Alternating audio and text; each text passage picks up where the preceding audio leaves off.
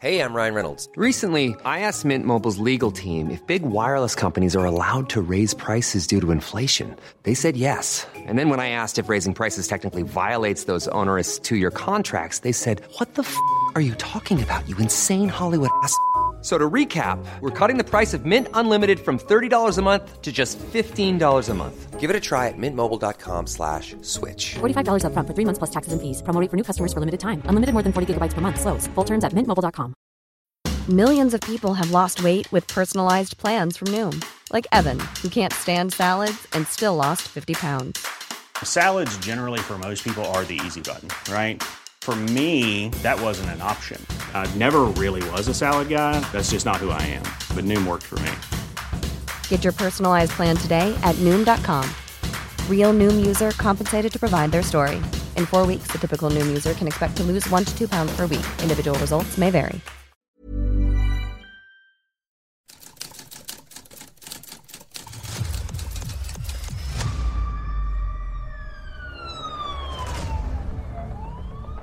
La prensa, 95 años publicando lo que otros callan. Esto es Archivos Secretos de Policía. Pasando lista como cada día en prisión, los guardias se dieron cuenta que faltaba un delincuente. Su fuga estuvo envuelta de misterio. Esta es la historia de la nostalgia en Lecumberri. La hábil fuga del alemán Karl Franz Heinz, sentenciado por el delito de robo, sorprendió a todos, ya que escapó de ese penal tras cegar uno de los barrotes de la reja de prácticas del antiguo juzgado 19 penal. Según informó la prensa, se trató de la primera fuga de 1963, que se agregó a otras tres ocurridas un año antes. Karl Franz, de 35 años, quien había intentado robar el Banco Longoria en junio de 1961, impartía clases de matemáticas e idiomas en la prisión. Para alcanzar su libertad, sin que le aumentaran la condena en caso de reaprensión, el ingeniero civil hizo lo siguiente. Buscó que alguien se hiciera pasar por él cuando los vigilantes pasaran lista. Luego, se escabulló hasta el juzgado, acerró pacientemente uno de los barrotes, rompió la malla de alambre que cubre la reja y luego forzó la cerradura de la puerta que conducía a los patios. Después, el teutón siguió cualquiera de estos caminos para llegar a la calle. Saltó las rejas de hierro, o quizá salió por la puerta que antiguamente daba acceso a los juzgados. El trabajo realizado por Heinz fue tan limpio que nadie se percató de la evasión, o por lo menos eso parecía. Salió tranquilamente, sin ningún sobresalto, solo una estatua de José María Pino Suárez, que se levantaba a mitad del patio, fue testigo muda de la fuga. Se suponía que el alemán había escapado entre las 19 y las 20 horas del 31 de diciembre, cuando la vigilancia casi necesariamente se relajó con motivo de la espera de Año Nuevo y la consiguiente celebración. No obstante, fue hasta el día 1 de enero de 1963, a las 16 horas aproximadamente, cuando las autoridades carcelarias dieron aviso al Ministerio Público. El director del penal, general Carlos Martín del Campo, no quiso hablar con los periodistas en relación con el caso e impidió la entrada a la cárcel. Al parecer, las autoridades de Lecumberri se enteraron de la evasión hasta un día después. Sin embargo, aseguraron que ya habían iniciado las investigaciones y que habían podido averiguar qué ocurrió aquella noche o antenoche. Como primera medida, el general Martín del Campo pidió a los vigilantes que rindieran un informe. Después, el director de la prisión envió un oficio a la delegación. Según el teniente coronel Fernando Sánchez, existió responsabilidad para el teniente Antonio Valle Mesa y el vigilante Sebastián Roque, pues según explicó el subdirector de la cárcel preventiva, dichos celadores rindieron una parte de sin novedad, aunque ya había ocurrido la fuga y estos no se percataron o quizás habían ayudado. Eso era algo que se tendría que dilucidar. El alemán Franz Heinz fue detenido el 19 de junio de 1961 por agentes del servicio secreto al mando del jefe Jorge Obregón tras perpetrar un robo en la empresa Labramex, la cual se ubicaba en la esquina de las calles Habre y Hamburgo. Confesó que su plan original era robar en el Banco Longoria, pero tropezó con grandes dificultades al tratar de agujerar la bóveda por el techo. Al fracasar en el latrocinio al banco, se conformó con llevarse una grabadora y otros documentos de la empresa Labramex. Cuando ingresó a la cárcel, el teutón hablaba poco español, pero otros reclusos le enseñaron, y conforme aprendió a hablar de forma más o menos correcta y fluida el español, Carl fue comisionado para dar clases en el presidio. Quizás se podría pensar en qué tanto aprendía los misterios del español, también iba configurando su plan para escaparse. Era prácticamente inconcebible trazar un plan como el que ideó en un par de días o de un chispazo. Debió tener paciencia, pero sobre todo debió haber sentido que quería regresar a su tierra, pues nada es más terrible para la identidad que el encierro.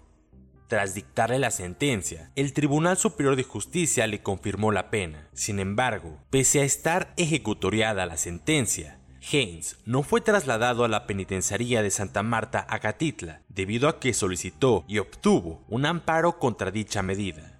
Se informó que Haynes era visitado por un sacerdote de la iglesia alemana y por un individuo de nombre Rudolf Luhansen, también se dijo que Carl enamoró a una joven, quien lo visitaba frecuentemente. Se señaló que el sentenciado por robo conoció a la mujer, cuyo nombre se ignora, por medio de una revista semanal especializada en el intercambio sentimental. Según las autoridades de Lecumberri, una de las hipótesis que se planteó respecto a la fuga consideró que el último día del año de 1962 se pasó lista y alguien gritó por Carol, ya que este fue anotado como presente. Al día siguiente ocurrió lo mismo, pero los vigilantes se dieron cuenta de la maniobra y lo buscaron en forma infructuosa. La otra versión, recogida entre los compañeros del fugado, señala que este, después de pasar lista a las 16 horas del 31 de diciembre, se dirigió al local de la escuela del penal para checar la remesa, es decir, comprobar qué reos tenían cierta instrucción y cuál oficio desempeñaba para comisionarlos en las crujías respectivas se informó que fue en la escuela el último sitio en donde se le vio a Franz, quien probablemente pasó al taller de fundición, luego a la herrería, en donde se apoderó de una cegueta, asaltó a los pasillos de reos de los antiguos juzgados. Inmediatamente, pese a la demora en notificar el escape, se emitió una ficha con las características del prófugo. La filiación de Haynes es blanco, pelo canoso, ojos azules y 1,75 de estatura. Otras de las medidas que se llevaron a cabo por la policía fueron dar órdenes al aeropuerto y a las fronteras para que estableciera vigilancia a fin de que el alemán fuera detenido lo más pronto posible. La prensa entrevistó por teléfono al oficial Clemente Alemán y al capitán Mijenda, jefe del servicio de investigación, quienes lograron ubicar al alemán. Franz indicó que las heridas en las manos se las causó al tratar de hacer una horadación en uno de los talleres de la cárcel preventiva, que fue el sitio original por el que planeó evadirse. Este es el relato que Heinz hizo a Castilla Alemán, según este manifestó a la prensa por la vía telefónica. La nostalgia fue la que impulsó a Haynes a llevar a cabo la fuga, calificada como asombrosa por el trabajo realizado por el Teutón, quien en ningún momento recurrió a la violencia para escapar del Palacio Negro de Lecumberri. Sentía deseos de regresar a Alemania, de ver a mis amigos, a mi familia. 18 meses en prisión lo hacen ponerse a uno nostálgico. Día a día se me hacía más difícil mi estancia en la cárcel. Muchas veces pensé en fugarme, pero empecé a elaborar un plan cuando mi amigo Fritz me envió un cheque por 1.250 pesos. Sabía que ese dinero me podría ayudar a salir de México y después viajar a Alemania. Yo daba clases de matemáticas e idiomas en la prisión. Por dicho motivo, tenía acceso a diferentes lugares, entre estos el taller de fundición y el de herrería. El día primero de enero aproveché que era día de visita para desaparecerme. Llegué hasta uno de los talleres y ahí empecé a trabajar. Empuñé un desarmador y traté de hacer una horadación en una de las paredes del taller de fundición que está contigo a la escuela. No recuerdo cuánto tiempo estuve tratando de hacer el agujero, pero debe de haber sido bastante, pues desistí de la idea debido a que tenía las manos heridas y me sentía cansado. Al ver que fracasaba, pensé que entonces sería más fácil escapar por los locales de los antiguos juzgados, debido a que allí no había vigilancia. Recuerdo que recorrí un pasillo largo y luego entré a la reja de prácticas. Con una cegueta desprendí uno de los barrotes y con unos alicates corté la malla de alambre. No creo haber tardado mucho en hacer esto, a lo sumo media hora. Después de arrancar el alambre, salí a gatas hasta la puerta del juzgado y forcé la cerradura. Ya en el jardín todo fue fácil, debido a que allí no había ninguna persona que me impidiera la salida. Tras salir de la cárcel, caminé varias calles hasta que entró la noche. No recuerdo qué calles fueron las que recorrí, pero finalmente llegué hasta la terminal de autobús Sado, en donde compré un boleto para dirigirme a la ciudad de Oaxaca, a donde llegué horas después. En dicha ciudad ocupé un cuarto de hotel, pero no recuerdo el nombre. El muchacho que se encarga de hacer mandados fue a quien encomendé que me comprara un boleto para viajar hacia Tuxtla Gutiérrez, Chiapas. Dije al jovencito que el boleto lo pidiera a nombre de Pete Johnson. El muchacho regresó minutos después y me entregó el boleto con el número 859965. Salí rápidamente del hotel y llegué al aeropuerto. Pensaba llegar inicialmente a Tuzla, luego a Guatemala y después ver de qué forma podría llegar hasta Alemania. Sin embargo, el viaje terminó en la primera escala. Ni modo. A ver si la próxima vez tengo más suerte. Según la versión de los detectives, Heinz no opuso resistencia cuando lo detuvieron. Caminó junto con sus aprensores hasta una oficina, en donde permaneció unos momentos hasta que llegó un vehículo que lo trasladó a los separos de la Dirección General de Seguridad Pública. El capitán mexicano, de padres alemanes, dio aviso a la policía para que arrestaran a Carl en cuanto descendiera. Pero el prófugo no bajó, encendió pacientemente un cigarrillo Finalmente, abandonó la patrulla por su propia cuenta para ser arrestado por la policía en total calma.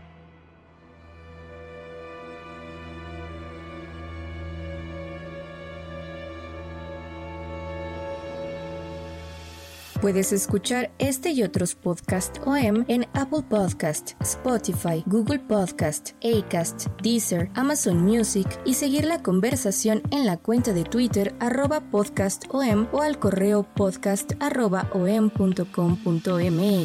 Esta es una producción de la prensa y el Sol de San Luis para Organización Editorial Mexicana.